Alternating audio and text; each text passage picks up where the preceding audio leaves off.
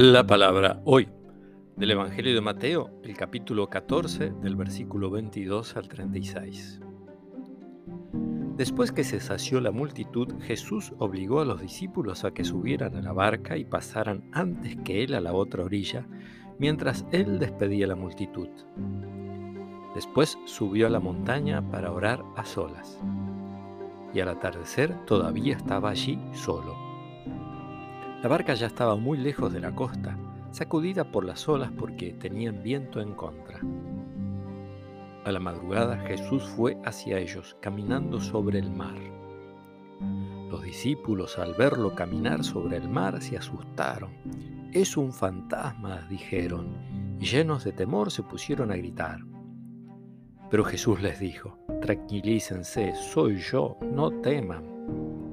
Entonces Pedro le respondió, Señor, si eres tú, mándame ir a tu encuentro sobre el agua. Ven, le dijo Jesús. Y Pedro, bajando de la barca, comenzó a caminar sobre el agua en dirección a él. Pero al ver la violencia del viento tuvo miedo y como empezaba a hundirse gritó, Señor, sálvame. Enseguida Jesús le tendió la mano y lo sostuvo mientras les decía, Hombre de poca fe, ¿por qué dudaste? En cuanto subieron a la barca, el viento se calmó. Los que estaban en ellas se postraron ante él diciendo, verdaderamente tú eres el Hijo de Dios. Al llegar a la otra orilla fueron a Genezaret.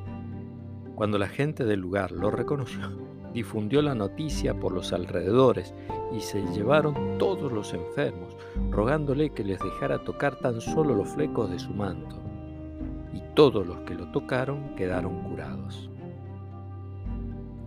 Palabra del Señor.